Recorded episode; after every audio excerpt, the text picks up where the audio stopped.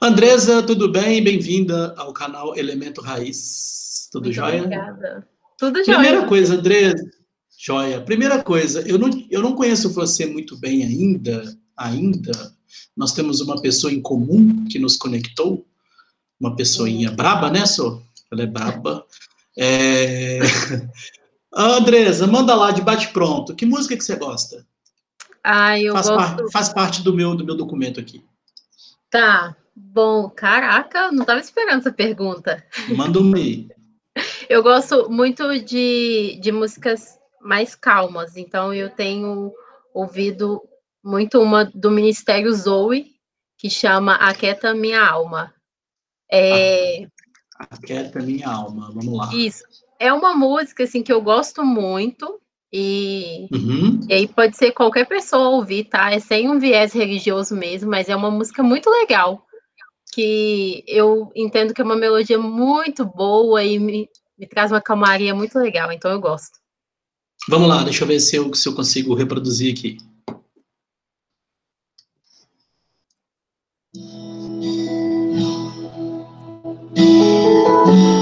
Dá pra ouvir? Boa. Faz, faz muito sentido no final do dia, hein? Minha alma, Legal, legal. Eu gosto, eu gosto. Ministério Zoe, Zoe Ministério Zoe. Zoe. Ah, é uma banda evangélica?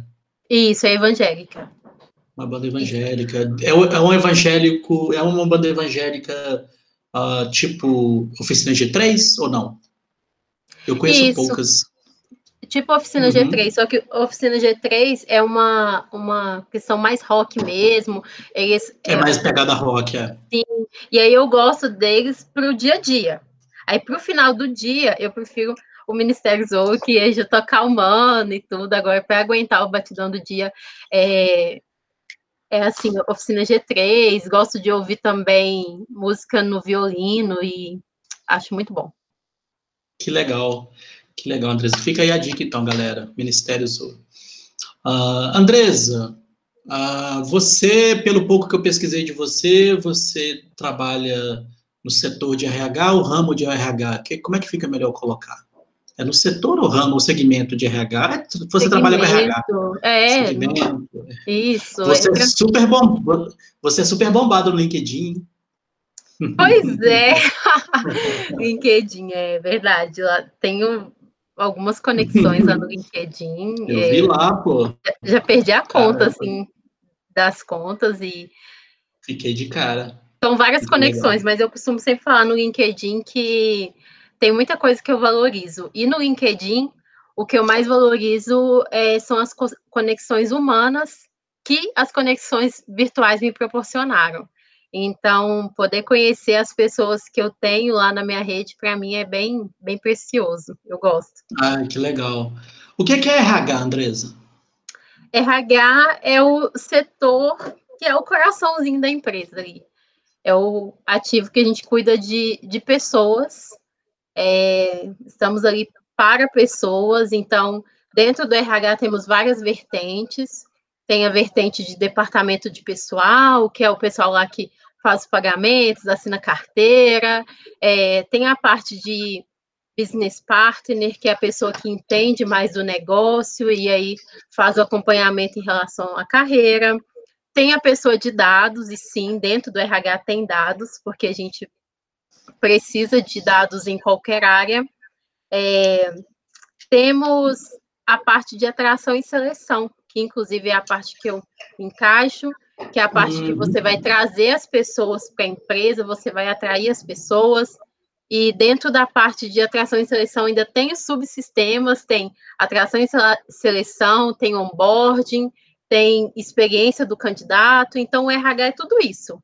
É, mas resumindo, o principal ativo são pessoas. A gente está ali para trazer, para cuidar e para acompanhar. É um organismo vivo e complexo, né? Você falou várias coisas aí, eu tenho certeza que né, não é nada simples assim. É, você falou de pessoas. Qualquer pessoa, Andresa, ou não? Qualquer pessoa. Qualquer pessoa, legal.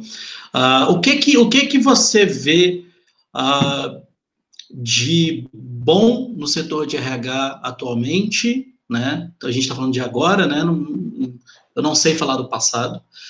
Que, que você vê de bom agora e o que, que você vê de desafio para frente, assim, você sendo uma pessoa do RH? Então, por favor, divida entre o que está bom e o que, que você acha que pode caminhar. Sim. É, bom, algo que eu já falei aqui é o que eu vejo de bom, as conexões humanas. Porque é, é muito disso, de entender o outro, entender o momento do outro, entender essa proximidade com o outro mesmo e esse uhum. cuidado que para estar tá perto, para querer cuidar, você tem muito que gostar de gente. E é isso, é esse cuidado.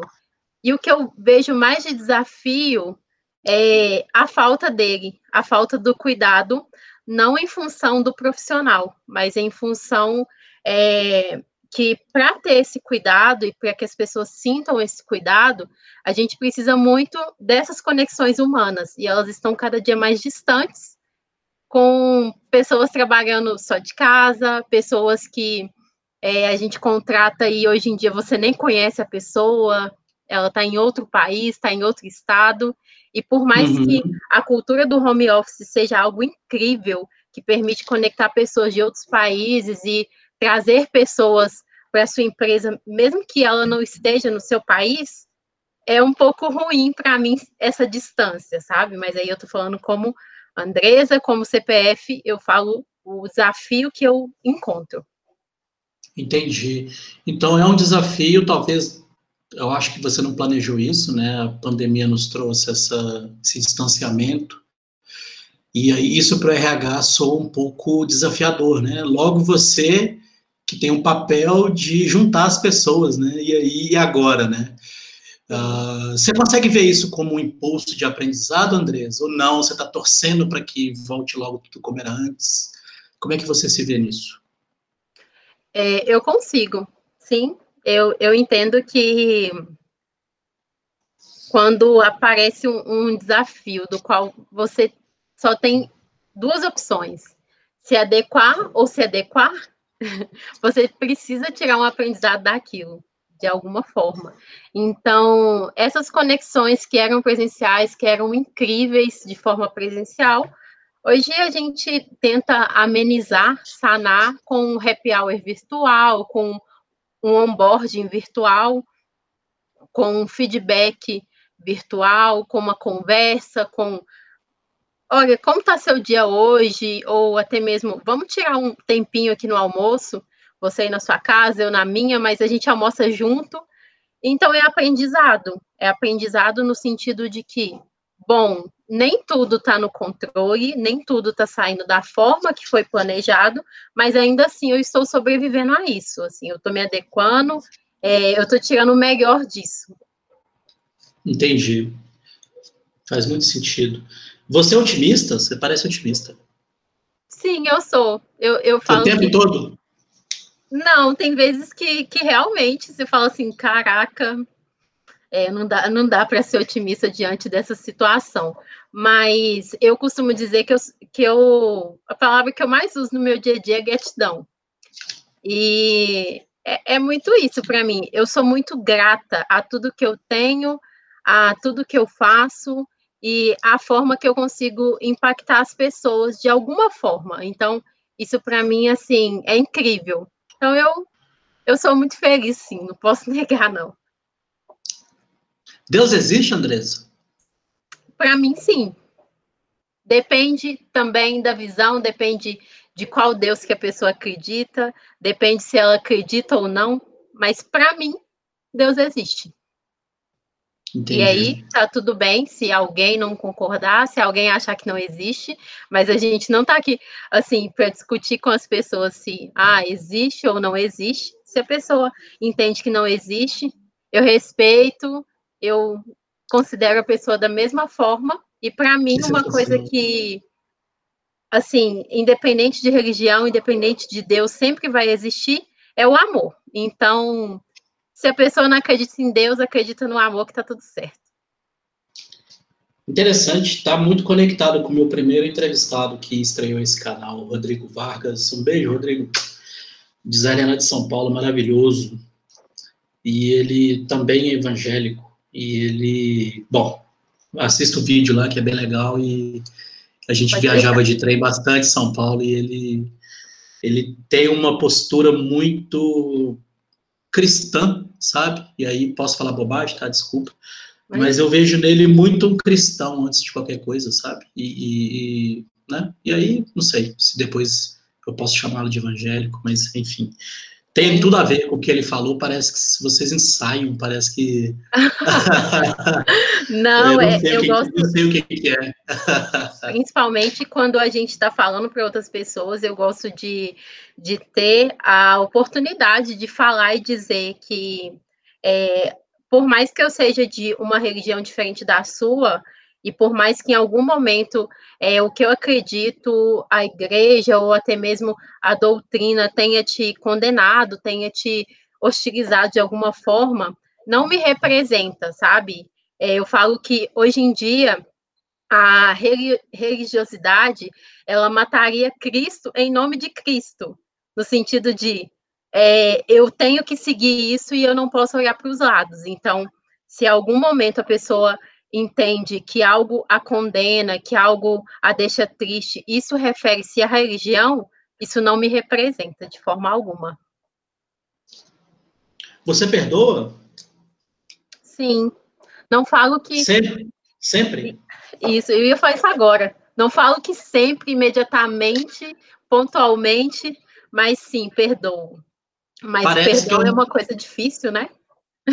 Parece que é uma das coisas mais difíceis do cristianismo, né? Se eu não me engano. Nossa, perdão é muito difícil. muito difícil, muito difícil. Perdoar quem te feriu, perdoar quem, quem te faz mal. É muito difícil. Muito. Tá bom, tá bom. Imagino que é difícil. Imagino não, eu sei. Uh, o que, que é a vida, Andresa? A vida, para mim, é o que nós temos, assim, é o, é o sopro é o sopro de, de vida mesmo. É, é, o nós, é, é, o que nós, temos? Sim, para mim a vida é o que nós temos. É, o, é um paradoxo isso, mas para mim a vida é o que, que nós temos. A vida é o que nós temos. Sensacional, tá ficando meu mosaico aqui. Andresa, por que que eu, quando vou dar uma entrevista para vocês do RH, por que, que eu tenho tanta ansiedade? Por que, que eu vou tão nervoso? O que, que acontece comigo, assim? Que que... que é, não quero aqui ficar pedindo para Vanessa dar dica nenhuma, porque eu não vou te pedir consultoria gratuita, eu não sou doido. Mas por que que eu, Júlio, vou, fico tão nervoso, fico tão ansioso e crio todo aquele espectro na minha cabeça? O que que acontece? Justamente pelo que você acabou de falar, pela criação do espectro. As pessoas é, endeusam o RH como forma de, cara, é, quem está na entrevista, quem vai me entrevistar, é a pessoa que tem o controle do meu futuro nas mãos.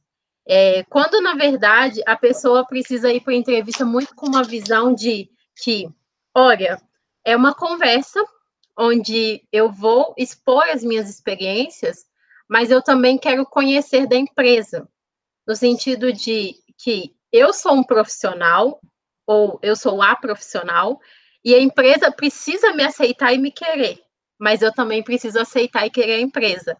Então, a maioria dos candidatos, e eu me atrevo a dizer cerca de 95%, pensam é, que somente a empresa tem o direito de aceitá-los. Então, eles já vão para a entrevista no sentido de eu não posso errar, eu não posso errar, eu preciso ser perfeito, eu preciso ser perfeita, eu preciso ser incrível porque o meu futuro depende disso. E, e aí gera uma ansiedade, um nervosismo, etc. Gera todo aquele efeito dominó que me faz, talvez, performar mal numa entrevista, né? Andrés, por que, que eu tenho a impressão que uh, mulheres são a minoria é, é, é, em cargos de decisão? Talvez não seja uma impressão. É, e para mim não é, e para mim isso é muito claro. É, e aí, novamente, eu, eu falo que eu estou falando como CPF mesmo, e não como é, autoridade no assunto.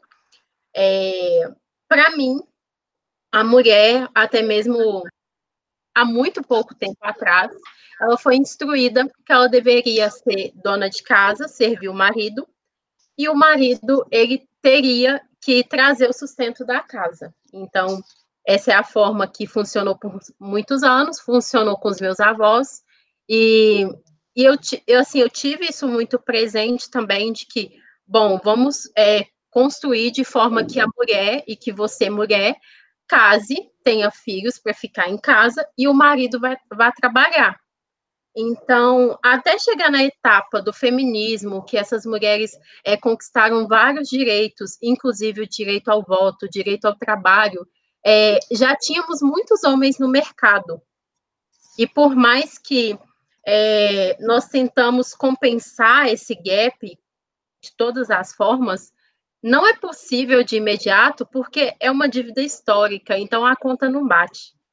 Então acaba que, de fato, vamos ter mais homens em liderança, vamos ter mais homens é, em poder de voz, e de forma alguma porque as mulheres não têm competência para isso, e sim porque elas não tiveram oportunidade. Interessante. Eu também sou aluno e eu estou cursando o MBA, e um professor estava falando, e tudo que ele falava, ele falava assim: Isso é minha chefe que falou, isso é minha chefe que colocou. Eu fui abrir o microfone e falei: Professor, quem que é sua chefe, mano? Ele foi jogou o nome lá no chat. Aí eu bati no LinkedIn, mano, a mina é diretora de inovação de uma empresa mundial. Aí eu comentei com a minha esposa. Por que, que ela não tá no lugar dele dando aula? Por que, que é ele que tá falando em nome dela? Por que, que ela que não tá ali? E outra, por que, que eu não conhecia essa mulher? De um setor que eu tanto gosto. Não vou citar aqui o setor, porque eu não quero canalizar. É um setor que eu adoro, gosto, tenho livros, tenho meu lado nerd adora. E era ele falando. E tudo era, ah, minha chefe disse isso. Ah, minha... Falei, ora bolas. então, é uma dívida histórica. Sim, para mim sim. E, e é isso entra em diversos, diversos tipos de desigualdades, mas é, não é o foco agora. Mas para mim é muito claro a dívida histórica que existe, e é uma dívida que, é, por que, que o homem hoje fala em nome da mulher? Porque ele tem mais espaço.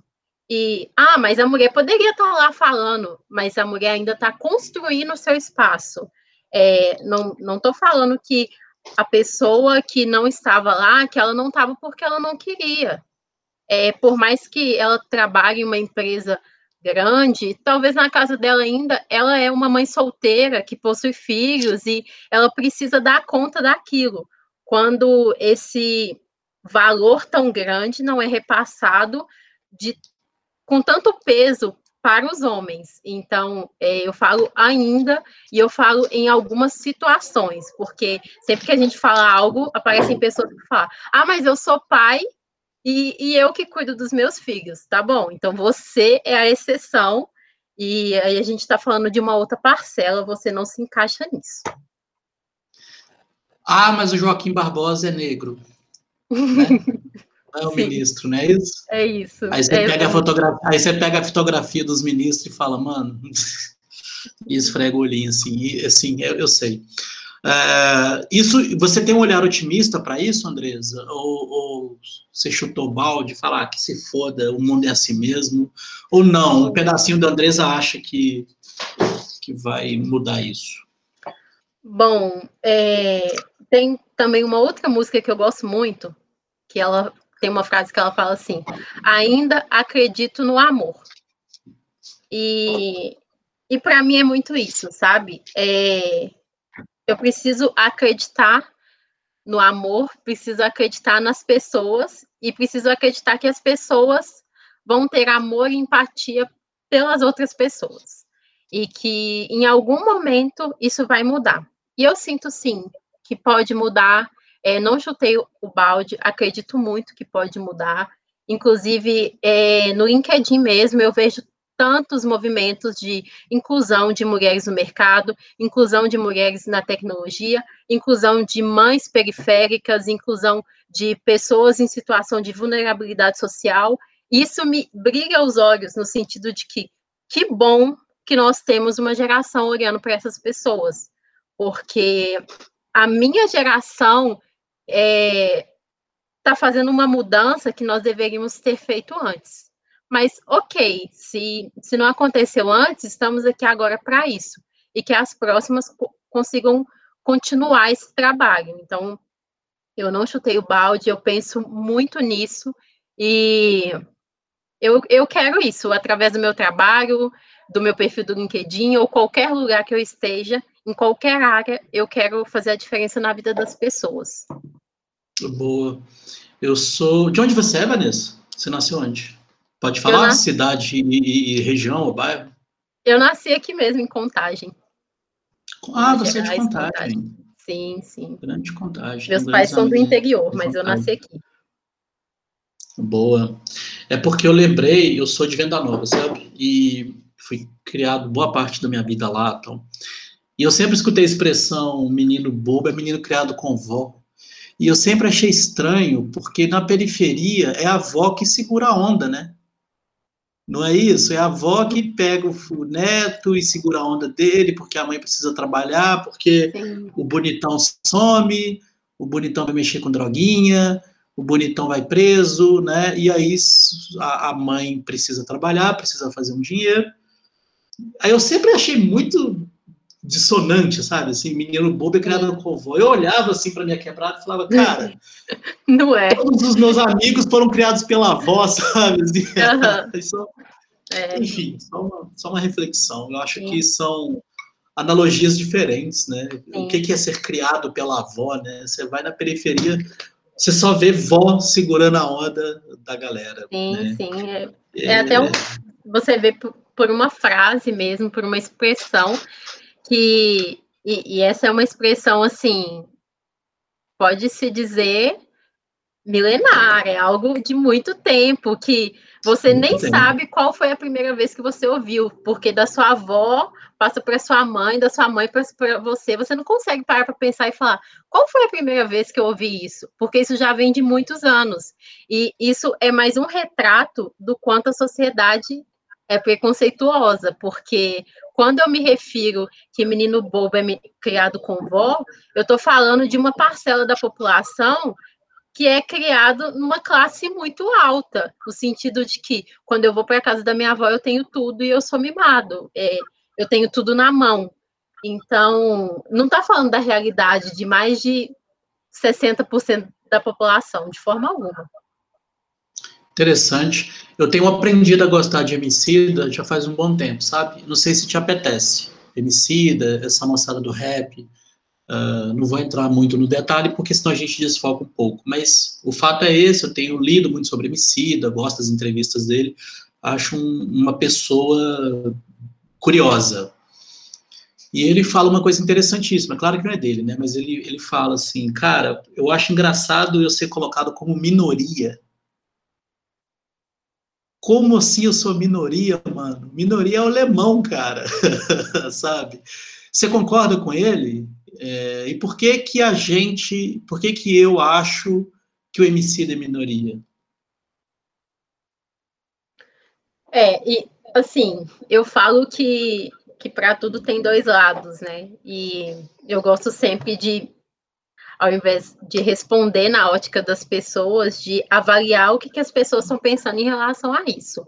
A gente pode falar que o Emicida é minoria em relação a ele ser um cantor de rap de muito sucesso, que está na mídia e tem muita visibilidade. Sim, aí sim ele é uma minoria.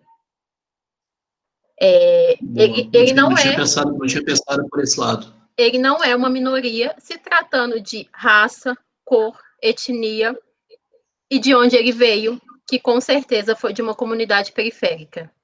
Então, a gente tem que ver em qual ótica que as pessoas estão falando que ele é uma minoria. Perfeito, ótica. Qual a perspectiva disso, né? Sim. Uh, Andresa, você também empreende, que eu sei. Você também tem negócios é, você pode falar um pouquinho? É, se chama Maria que Fez, certo? Certo, certo. Sim, claro. Fala um pouquinho da Maria que Fez para gente, por favor. É, Maria que Fez é um empreendimento que eu fiz para minha mãe. no momento da pandemia mesmo, que, assim, sou do, de uma comunidade periférica também, e assim como várias pessoas de comunidades periféricas, a gente precisa de algo a mais para complementar a renda. Então, é, a minha mãe não estava trabalhando no momento, iniciou-se a pandemia, e a minha mãe é muito talentosa com cozinha, com tudo, e a dificuldade dela era de conseguir um emprego justamente em função do diploma. De, olha, você não pode entrar na nossa empresa porque você não tem um diploma. Ah, Andresa, mas você não é RH, por que, que você não encontrou emprego para sua mãe? Porque eu trabalho na área de tecnologia e a minha mãe trabalha na área de alimentação. Então, é, são ramos diferentes, mas não é por falta de tentar. Isso aí, as pessoas não precisam nem se questionar quanto a isso. É, e vendo o momento, eu falei, poxa, mãe, não tenho o que fazer, mas que, que a gente pode fazer que você gosta e ama? Eu amo cozinhar. Então, vamos fazer é, marmitas. Ela falou, bom, mas para vender todos os dias, porque eu não consigo, eu, eu tenho esse problema no braço, que eu, né, que ela tem um problema no braço e não consegue trabalhar, assim, muito pesado. Eu falei, vamos fazer fins de semana. E aí ela começou a cozinhar para mim, fazendo marmitinhas é, para poder passar a semana. Eu falei, bom, vou passar isso para os meus amigos, né? Só que antes de passar para todo mundo, eu vou fazer algo mais profissional. Então, eu vou montar uma logomarca e eu vou criar um Instagram para esse empreendimento. E aí depois eu vou divulgar. E foi o que eu fiz. É, eu divulguei para todo mundo depois que estava é, pronto. Minha mãe montou o cardápio fazendo marmitas fitness e fazendo também é, lanches. Aí tem caldo, tem pão integral, tem biscoitinhos, tudo que ela, que ela mesma faz, muito caseiro. E aí eu comecei a oferecer isso para as pessoas, como forma de que, olha, já que você está em casa e que você vai pedir comida de iFood ou até mesmo de pessoas maiores, pede com a gente, porque você vai estar ajudando a gente nisso. E graças a Deus eu tenho uma rede de apoio muito grande e de amigos incríveis que falaram: bom, vamos dar preferência para você sim. E nisso a gente começou é, fazer essas marmitas para entregar. Então, é, eu falo que aqui em casa cada um tem uma função. Somos eu, minha mãe, meu pai e minha irmã. A função da minha mãe é cozinhar, a minha função é é vender e embalar, então eu sou muito criteriosa com isso, muito chata com embalagens, com a forma que a gente envia. A função da minha irmã é fazer os recadinhos e anotar os pedidos. Então a gente envia um recadinho para cada cliente, agradecendo pelo pedido, porque isso de fato é muito importante para a gente. E a função do meu pai é entregar, porque meu pai é motorista e ele sabe as rotas muito mais que o GPS. Então, assim, na mente dele a gente já tem uma rota traçada. Então, é, com cada função de, de cada um aqui, a gente faz essas marmitas para entregar. É, são marmitas congeladas e a gente faz toda semana. Então, é, os pedidos iniciam na quarta, quinta-feira, mais ou menos. É, na quinta-feira, é, hoje mesmo é um dia, a gente inicia a produção. Então, é, cortar verduras, começa a fazer tudo, e aí vai na quinta até umas meia-noite, onze e meia, mais ou menos, porque uhum. agora, graças a Deus, a minha mãe conseguiu um emprego, e, e aí eu ajudo ela nisso, a minha irmã também ajuda e meu pai. Na sexta-feira, a gente conclui tudo, tudo que tem que ser feito, até de madrugada, na sexta a gente faz, para entregar no sábado de manhã. Então, eu entrego no sábado de manhã, entre nove da manhã até quatro da tarde, mais ou menos. Não é nada cansativo, né? Não. eu falo que é bem cansativo, mas é muito gratificante, assim, porque uhum. é uma uhum. coisa que é, mantém a minha mãe bem alegre, porque para ela é muito gratificante ela receber um elogio de algo que ela cozinhou, de algo que ela fez, então isso para ela é muito importante e com isso a gente consegue também ajudar em casa e ajudar a manter muita coisa aqui em casa. Eu achei interessante porque você colocou sempre primeiro a sua mãe. Assim, vou ajudar a minha mãe, minha mãe fica mais feliz. E depois você falou que vai entrar um dinheiro, que tchá, tchá, tchá, tchá, tchá, tá. Uhum.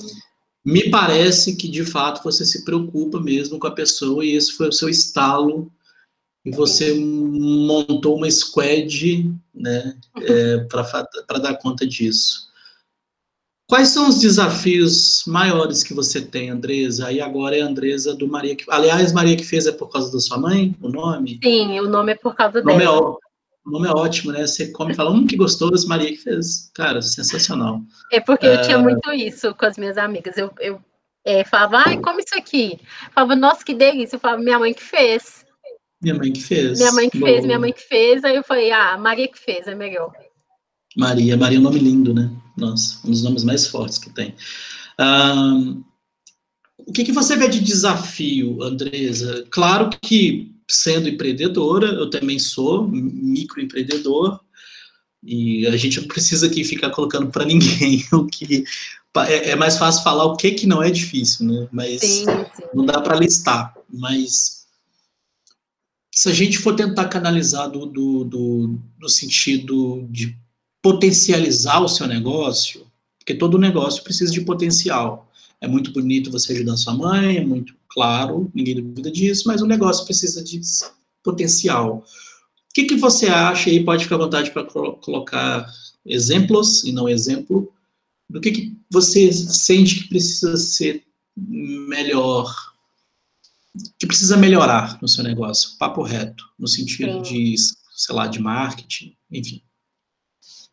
Bom, é, eu vejo que a gente pode melhorar muito na, nas divulgações, porque. Divulgações. Sim, eu tiro, muito, eu tiro muitas fotos de tudo que a gente faz, mas eu não, consigo, eu não tenho tempo para divulgar todos os dias e é, porque a questão é a constância, né? Nas redes sociais é uma constância mesmo de você divulgar todo dia e para que as pessoas visualizem a sua marca. Então, nessa questão da divulgação, é um pouco mais difícil. É, tem também o fato que nós trabalhamos com combos, então combos semanais ou mensais. Então, é, se a gente vende um combo mensal para um cliente, a gente só consegue vender para o mesmo cliente no próximo mês.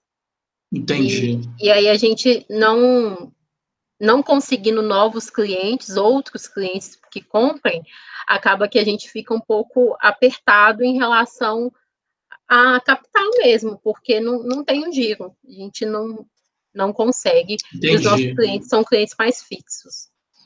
É, faz sentido, porque nesse ramo, especialmente nesse ramo, é difícil você conquistar a confiança, né? Não é nada fácil. Uma coisa é você vender, sei lá, pilha. A outra é você vender algo que a pessoa vai ingerir, né? Então é, é, é super delicado, é uma área muito delicada. E a escala aparece em quase todos os empreendedores, né? Escalar o negócio. Mas você falou de um ponto interessantíssimo, assim. Eu percebo que você não quer atropelar os processos. Então, uh, eu, ao invés de você ir lá no banco pegar 500 mil emprestado, né? Que muita gente faz isso. Cara, vamos divulgar primeiro, né? E isso é interessante. Mas quando você fala de divulgar, te ajudaria uma divulgação para captar ou uma divulgação para relacionar com seus clientes? Ou os dois? Pode ser os dois também, não sei. Sim, eu falo que uma, uma divulgação de captar e converter. Captar e converter. Não é somente a captação, é a conversão para clientes mesmo, é, é isso que a gente precisa. Porque o relacionamento é algo muito importante para a gente também. Mas o uhum. relacionamento uhum. a gente tenta fazer da melhor forma possível a partir do momento que a pessoa é nosso cliente. Então, uma proximidade de entender o que, que a pessoa gosta, o que, que a gente pode alterar no cardápio para que fique da forma que ele goste. Ai, é, cliente tal gosta de tal prato, então essa semana a gente vai enviar para ele um prato grátis. Ah, fulano de tal é, não gosta muito do, da taxinha do frete, então essa semana a gente vai enviar sem o frete. É, esse cuidado mesmo de falar com o cliente, bom, é, estou tentando me adequar ao que você precisa também, porque nós precisamos de você e nós gostamos de, de ter você conosco. E essa, uhum. essa proximidade, esse cuidado a gente tem. É, é mais a forma como esses clientes chegam para a gente, que até então nós não conseguimos outros clientes além do que, do que nós temos hoje. É super difícil. É, na verdade, é a pergunta do milhão, né? Assim, quem não quer, né? Sim. Captar e converter. E aí, mas concordamos que o seu produto, o seu serviço está muito bem validado, né? Isso, eu não tenho dúvida, né? Isso, eu acho que essa essa ponte aí você já atravessou. Agora tem mais umas 500 mil pontes, né? Sim. mas, bom, validou. Imagina você começar um negócio desse e a galera falar, ah, credo, não quero mais não. Entendi. Mas você vê é, soluções tecnológicas para te ajudar nisso, assim, automação, você acha que faz sentido? Uh, sei lá, trabalhar com dados ou trabalhar com predição de marketing, ou não, você pre prefere ter uma consultoria mais pessoal? O que, que, que você acha que pode te ajudar a melhorar a experiência da Maria que fez para as pessoas? Eu acredito muito na tecnologia para otimizar qualquer processo. Acho que, que sempre ajuda, sempre otimiza, mas eu penso muito também dentro da realidade. Porque, por exemplo, não adianta eu contratar uma consultoria que presta consultoria para uma empresa que possui 500 pessoas, para um restaurante que é extremamente escalável simplesmente pelo fato de não estar tá no meu alcance, que a consultoria vai me propor coisas que não vão estar tá dentro da minha realidade, eu vou acabar me frustrando. Então, é, sim, eu, eu não tenho em mente o que fazer para otimizar isso, sendo bem sincera, não tenho, mas uhum. eu penso que o que a gente quer manter é a questão de proximidade com o cliente. Não importa se ah, eu vou precisar colocar motoboys para fazer entrega e não vai ser o meu pai mais, ok? É, ah, eu vou precisar é, escalar os meus pedidos de forma que eles não sejam enviados somente uma vez por semana, mas essa proximidade com o cliente de entender o que o cliente gosta e poder atender da melhor forma possível e até mesmo de encaminhar um bilhetinho manual, a gente não quer perder, não. Porque é justamente isso e o sabor da comida que dá aquele toque caseiro, aquela lembrança de, de casa de vó, aquela coisa de, nossa, tô lembrando do interior comendo essa comida, ou, nossa, que delícia, nem parece que é uma comida fit. Então, a gente é, opta por isso. É, dá para entender que você é muito segura quanto a isso, assim, galera, deixa comigo que a qualidade, a embalagem, distribuição, a gente dá conta, mas não dá para fazer tudo, né? Impossível. Não. Isso não existe em lugar nenhum. Mas também não dá para meter os. Você falou muito bem, cara, o que, que adianta eu, eu, contratar uma consultoria que vai me falar para. Ah, você precisa contratar 500 motoboys. Sério, mano? Sabe? Assim? Sério que eu te paguei para você me falar isso? Deu para entender, Andresa. É, mas se você pudesse resumir em uma palavra, qual o maior desafio de você empreender uh, nesse ramo? Assim? qual seria a palavra ou a frase? Qual é o maior desafio? Eu acho que uma frase. É, bom. Empreender nesse ramo ou empreender? Empreender. Vou, vou dificultar mais. A dificuldade é ser pequeno. É a maior dificuldade que, que eu enxergo, porque tudo quando é, você é uma, uma microempresa e não tem um ativo tão atrativo e um capital de giro tão atrativo para o mercado ou para qualquer outro lugar, é, isso não é tão bem visto, no sentido de que se você precisa de um empréstimo, não é nem querer. Se você precisa de um empréstimo, aí já tem diversas burocracias que não teriam com uma empresa grande, se você quer regularizar as coisas, deixar tudo certinho, CNPJ e tal, já tem mais um milhão de burocracia. Ah, hoje os meus clientes solicitaram a bandeira X de alimentação. é uma burocracia imensa que você tem assim que se humilhar praticamente para a empresa para falar, pelo amor de Deus, me deixa aceitar a bandeira de vocês. E, e essa parte do ser pequeno é bem complexo. Eu sei como é que é. Eu vejo essas propagandas de empréstimo para empresas. Eu já fui pessoalmente no, no, nos, nos, lugares desse. Eu não sei o que é mais fantasioso, se é a propaganda se, enfim. Mas eu já passei por uma experiência dessa. A periferia te incomoda, Andresa? É, ou não? É um peso para você? É um, é, um, é um elemento de desafiador? Eu vou, eu vou explicar. Eu ainda guardo alguns fantasmas de periferia. Periferia é a minha vida. Nunca saí dela, para te falar a verdade. Mas, ao mesmo tempo, eu, eu tenho como um, um certo tipo de fantasma, sabe? Do tipo, putz, se eu não fosse da periferia, eu. Entendeu? Uh, então, aquilo vai remoendo, né? Aquela coisa. Isso para você é, um, é, um, é, é assim, igual o Júlio, ou não? Não, nunca foi para mim. Para mim, a, a periferia sempre me ensinou muito. Me ensinou é, a ser quem eu sou, me ensinou de onde que eu vim, mas onde que eu não preciso permanecer. É, não falando que a periferia é um lugar ruim, sem polemizar, viu? Quem estiver assistindo, mas é, onde eu não quero permanecer no sentido de que eu não quero ter o mesmo destino que muitas pessoas que eu já conheci e hoje estão é, debaixo da terra, tiveram, no sentido de, de pegar o caminho errado da vida mesmo. Então, é, a periferia é muito para mim um lugar que eu vim, um lugar que eu nunca vou me esquecer, um lugar que me ensinou muito, mas um lugar que me impulsiona a ir para outros lugares muito mais altos e no sentido de falar, bom, eu sou uma mulher periférica mas isso não diminui em nada a minha competência e, muito pelo contrário, me faz melhor em relação a vivências, porque eu já vivi e já tive visões de coisas que muita gente não teve, então não, não, Exato. não me tira nada. Eu costumo, é, eu costumo meus pais são da roça, mas roça mesmo, não é roça fofinha, hotel, hotel não. Nossa, é coisa de dar medo.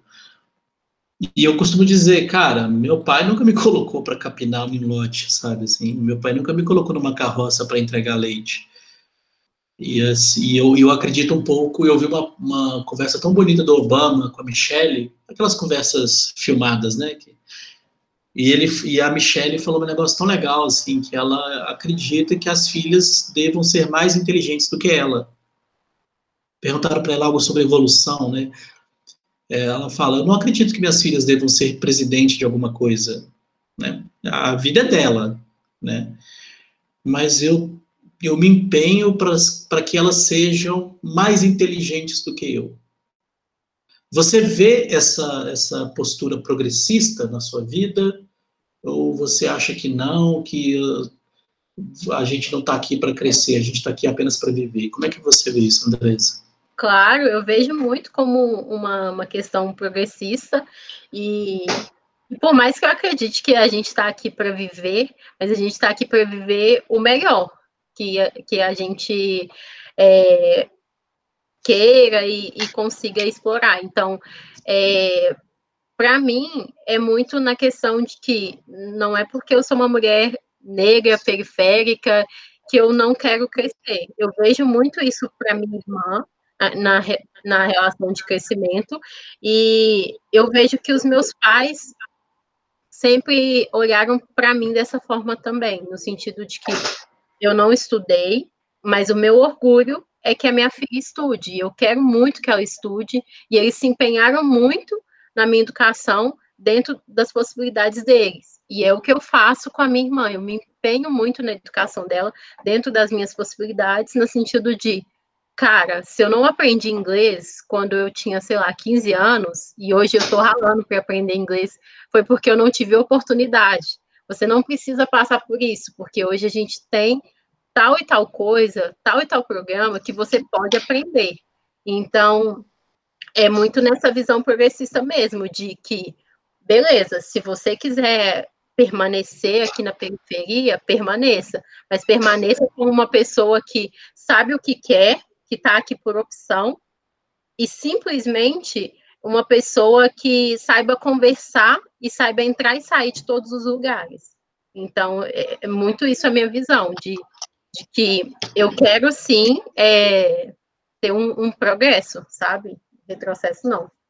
Obrigada. Que sensacional. É, é, um dilema, né? Eu nem acho que deveria ser dilema.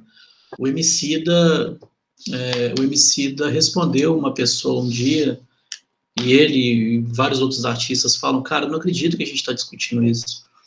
Parece que o sucesso é uma coisa feia, né? No Brasil, especificamente.